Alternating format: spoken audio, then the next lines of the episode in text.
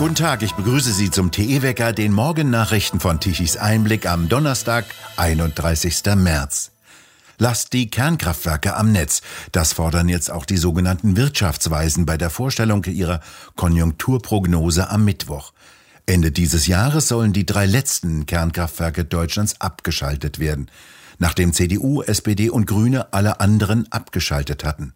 Langsam erkennen auch die Wirtschaftsweisen, dass niemand weiß, woher künftig der Strom kommen soll. In den kommenden Jahren müsse sich Deutschland unabhängig vom Russengas machen, zitierte Bild die Wirtschaftsweisen. Man sollte sogar die vor kurzem abgeschalteten Kernkraftwerke wieder ans Netz nehmen, so hieß es. In Österreich hat der Verfassungsgerichtshof die Corona-Grundrechtseingriffe für zulässig erklärt. Der Lockdown im November 2021 soll legal gewesen sein. Die fünfte Covid-19-Schutzmaßnahmeverordnung, die einen Lockdown für ungeimpfte und nicht Genesene sowie einen 2G-Nachweis für bestimmte Orte vorsah, sei weder Gesetz noch verfassungswidrig, sagten die Verfassungsrichter in Österreich. Die Unterscheidung zwischen Geimpften und Genesenen und Personen ohne 2G-Nachweis habe auch nicht gegen den Gleichheitsgrundsatz verstoßen. Geklagt hatte eine Frau aus Wien, dass ein Lockdown nur verhängt werden dürfe, wenn diese Maßnahme zur Eindämmung der Pandemie unerlässlich sei, um einen drohenden Zusammenbruch der medizinischen Versorgung oder ähnlich gelagerte Notsituationen zu verhindern. Diese Voraussetzungen seien, so die Antragstellerin, nicht erfüllt. Denn nach dem derzeitigen Stand der Wissenschaft könnten sich auch Vollimmunisierte mit dem Virus infizieren und andere anstecken. Doch die Richter wischten alle Studien kritischer Wissenschaftler vom Tisch. BioNTech, einer der Hersteller jener neuen gentechnischen Impfstoffe gegen Corona, hat im vergangenen Jahr, bitte festhalten, 10,3 Milliarden Euro Gewinn gemacht. Der Umsatz stieg gegenüber dem Vorjahr um das 40-fache.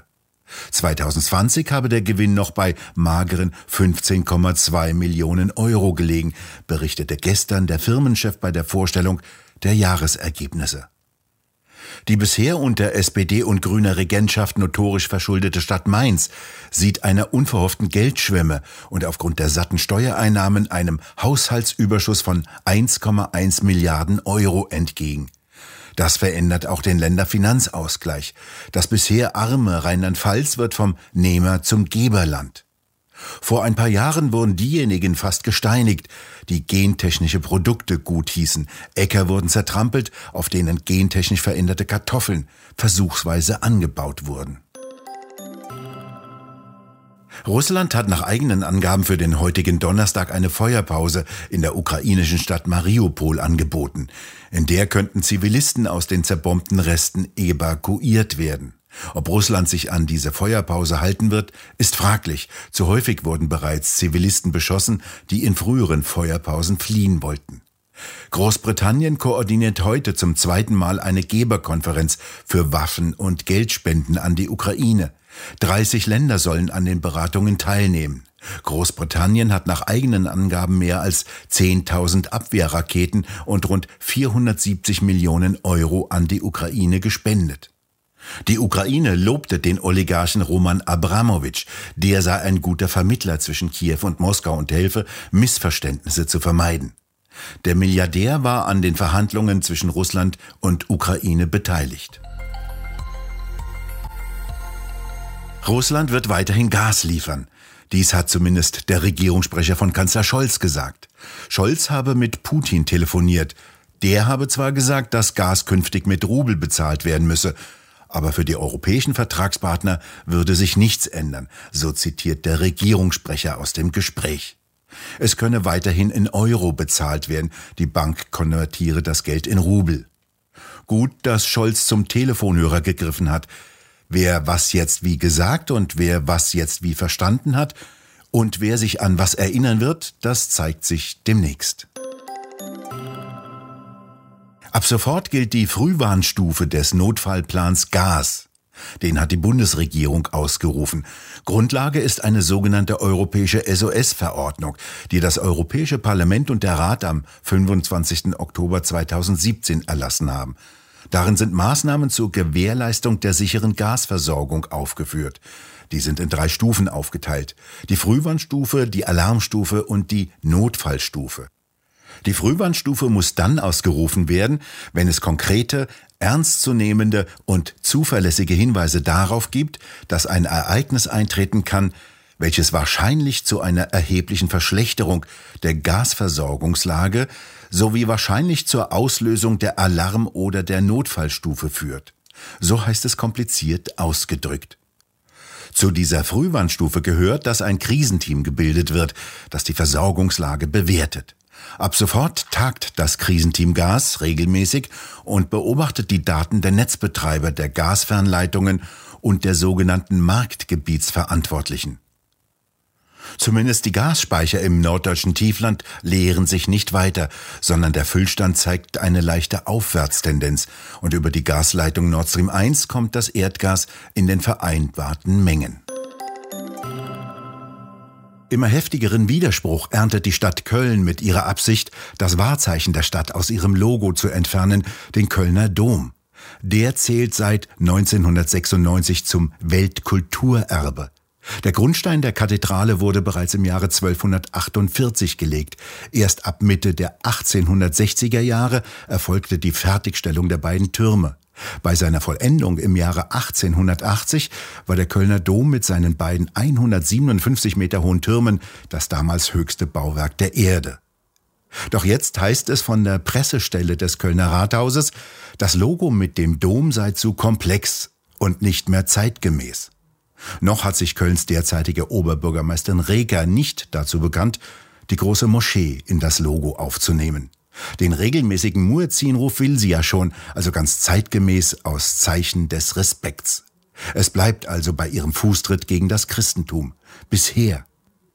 Denn die Empörung unter den Kölnern ist groß. Der Bildhauer und Maler Cornel Wachter schreibt laut WDR, seine 92-jährige Mutter sei fassungslos, sein elfjähriges Patenkind heule und seine Freundin in London fasse sich an den Kopf.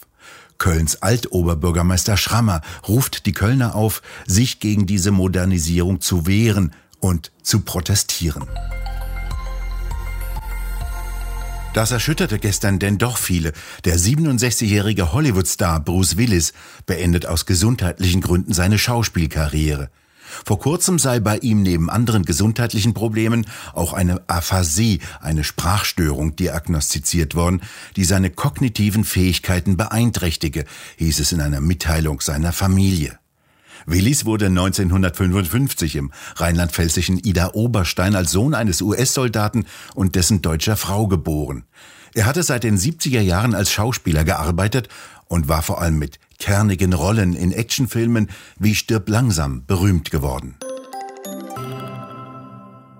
Wir spüren es. Wir spüren es im Portemonnaie. Dazu halt eben keine Zinsen mehr auf den Sparkonten. Wir haben richtig gesagt, es kommt ja da nichts mehr rein. Früher bei 7% Zinsen hätte ich auch gesagt, da brauche ich überhaupt nicht über die Börse zu sprechen. Bringt euer Geld zur Sparkasse, zur Bank, nehmt die Zinsen, die 7% und lasst es laufen.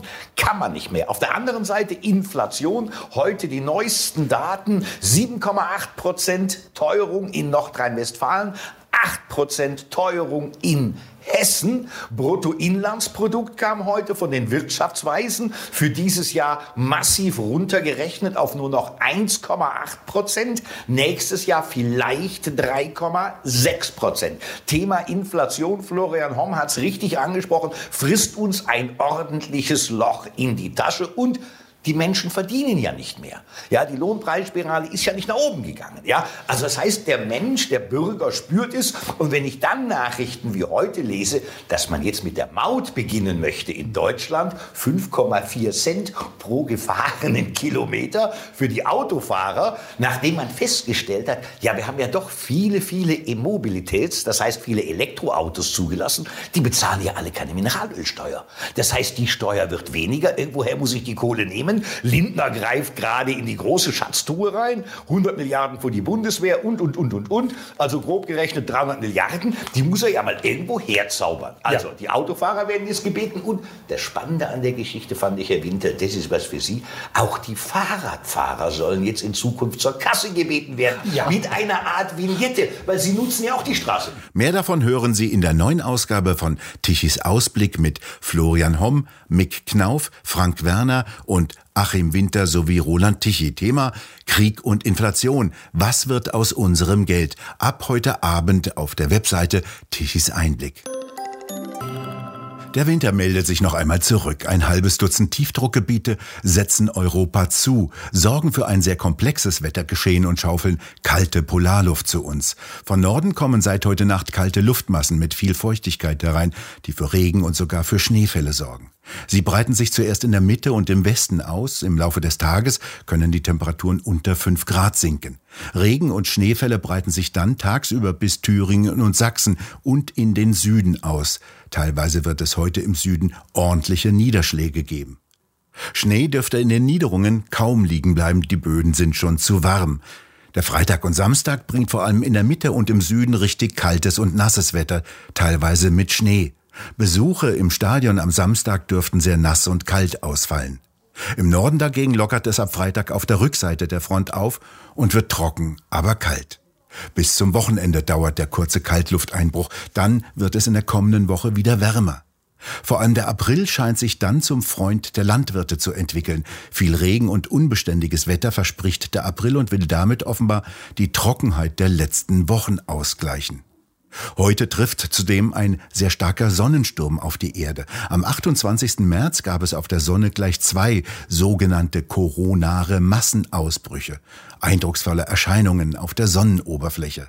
Hochaufgeladene Teilchen rasen durch das Weltall, treffen heute auf die Erde. Die haben durchaus das Potenzial, Funknetze und GPS-Systeme zu stören.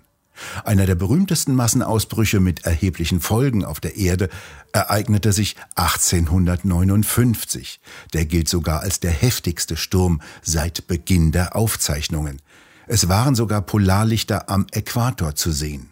Der Sturm induzierte damals in den noch sehr neuen Telegrafenleitungen erhebliche Ströme. Funken sprühten, zerstörten Telegraphen und ließen sogar Papier anbrennen. Der neue Sonnensturm ist nicht so stark wie damals. Heute werden Satelliten mit ihren Schutzschilden gegen den Sturm gestellt. Und Telekom und Vodafone haben gute Ausreden, wenn wieder mal das Internet nicht funktioniert. Wir bedanken uns fürs Zuhören und schön wäre es, wenn Sie uns weiterempfehlen. Weitere aktuelle Nachrichten lesen Sie regelmäßig auf der Webseite und wir hören uns morgen wieder, wenn Sie mögen.